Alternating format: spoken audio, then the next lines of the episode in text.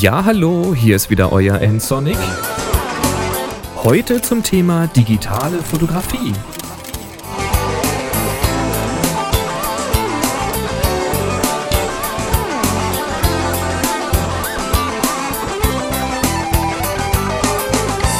So, da sind wir wieder.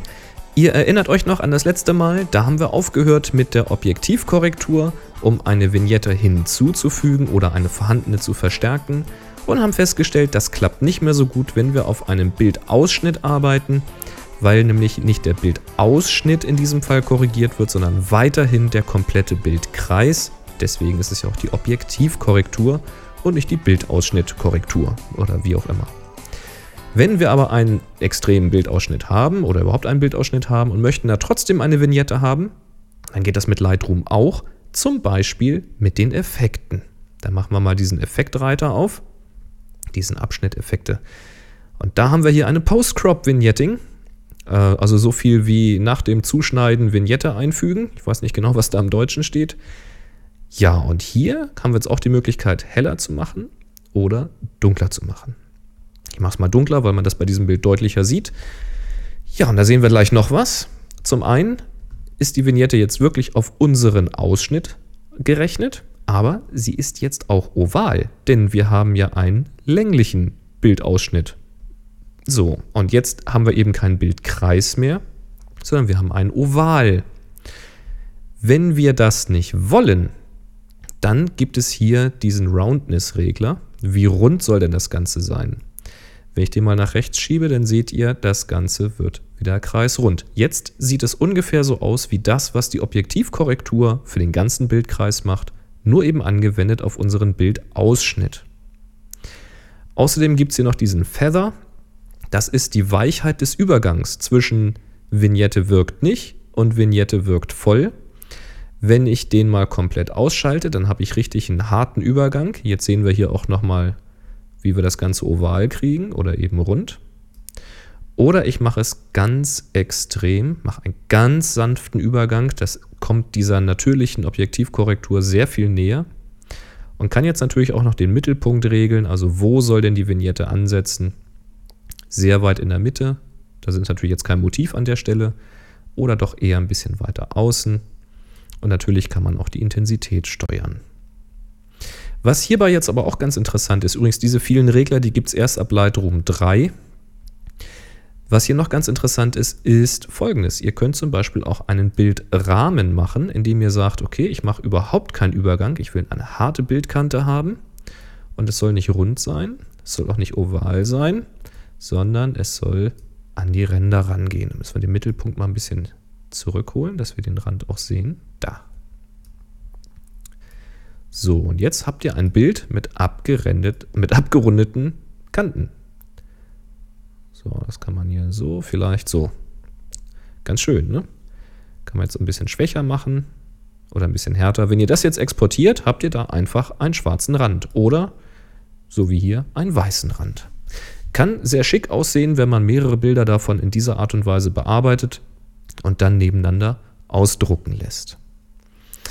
Das ist ein schönes Spiel, aber es gibt ja hier noch mehr Geschichten zu sehen. Ich gehe mal hier ein bisschen auf Standardeinstellungen zurück.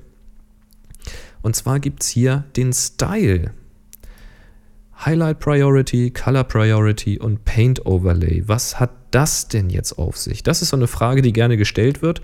Und ich muss euch jetzt sagen, ich kann euch das nicht technisch beantworten, was passiert, aber ich kann es euch zeigen.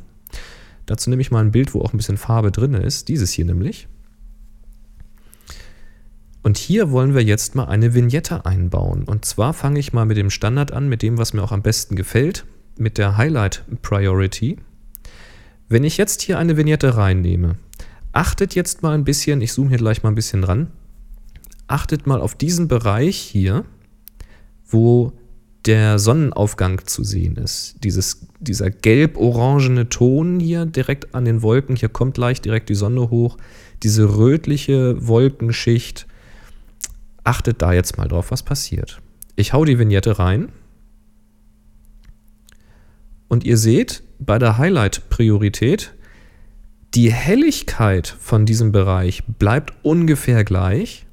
Ich gehe nochmal weg. Also die hellen Bereiche sind da zu sehen.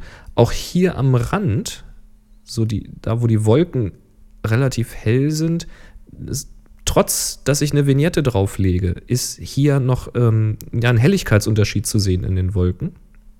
Aber was man hier ganz deutlich sieht, aus dem gelben Sonnenaufgang, ich schalte das nochmal ganz aus, aus diesem gelblich-rötlichen Sonnenaufgang wird dann plötzlich durch die Abdunklung eher nur noch ein rötlicher Sonnenaufgang. Also man sieht hier keinen Farbunterschied mehr zwischen diesem Bereich und diesen Wolken.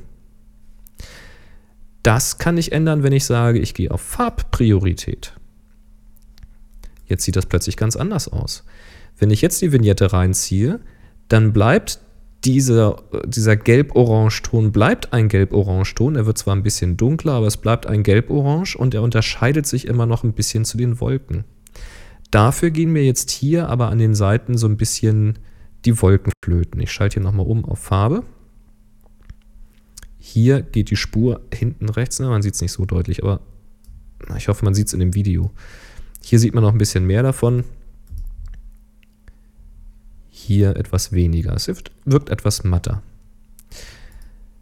Wenn ich jetzt aber dieses Paint Overlay wähle, dann passiert folgendes. Es wird einfach nur ein eine graue Maske oder eine, eine ja, grau-schwarze Maske, je nachdem wie transparent sie ist, ist sie entweder schwarz oder grau, wird einfach über das Bild drüber gelegt. Da wird überhaupt nichts irgendwie großartig an der Belichtung oder sowas gemacht, um diese Vignette reinzuzaubern, sondern es wird einfach ein Schleier drüber gelegt. Und da seht ihr hier, was passiert. Da verschwindet die Sättigung ähm, aus diesen Wolken heraus. Hier dieser Sonnenaufgang ist überhaupt kaum noch als solcher zu erkennen. Es ist einfach nur grau und trist geworden. Das kann für manche Objektive der gewünschte Weg sein. Vielleicht eher bei Schwarz-Weiß-Fotografien oder so etwas. Ansonsten, dieses Paint-Overlay mag ich überhaupt nicht leiden. Also, das macht mir die ganze Stimmung in meinen Bildern kaputt. Deswegen benutze ich fast immer Highlight Priority und manchmal Color Priority. Bei diesem Bild würde ich wahrscheinlich zu Color Priority, Priorität äh, greifen. Dann gibt es hier noch einen Regler Highlights. Und dieser bedeutet einfach, wie stark sollen helle Bildbereiche durch die Vignette noch durchscheinen. So interpretiere ich das zumindest. Ob das technisch so gemacht ist, weiß ich nicht genau. Aber wir haben ja hier in diesem Bereich sehr helle Sachen. Und da seht ihr, wenn ich diesen Regler nach rechts ziehe, dann kann ich diese Bereiche durch die Vignette hindurch wieder retten und durchscheinen lassen. Und das geht eben auch bei der Highlight Priority. So sieht das normalerweise aus. Alles schön gleichmäßig abgedunkelt. Ich kann aber diese hellen Bereiche wieder hervorzaubern durch die Vignette durch. Auch manchmal ganz interessant, benutze ich selten, manchmal so für ja, eher subtile Bereiche. Hier bei diesem Bild zum Beispiel würde ich das durchaus machen, wenn ich hier eine Vignette haben wollte, würde ich wahrscheinlich hier die, wie gesagt, die Color Priority wählen, würde das ein klein bisschen abdunkeln, so vielleicht ein bisschen den Mittelpunkt nicht ganz so krass und würde die Highlights da rechts ein bisschen rausholen. Ist sehr subtil, aber es sind manchmal so die Kleinigkeiten, die das Bild dann ausmachen. Das ist also die Möglichkeit in Lightroom 3 mit dieser Post-Crop-Vignette, nachträglich nach dem Zuschneiden Vignette, zu arbeiten und die Regler, die es da so gibt. Es gibt aber noch mehr Möglichkeiten. Was man noch machen kann, das beim nächsten Mal. Die Post-Crop-Vignette. Ja, wenn ihr noch Ergänzungen habt oder Fragen, dann könnt ihr mir Kommentare schreiben. Am besten auf der Webseite www.ensonic.de slash podcast hier zur Folge 233 und vielen Dank für jeden Klick auf diesen kleinen Flatter-Button. Danke für alle, die mich hier schon unterstützt haben.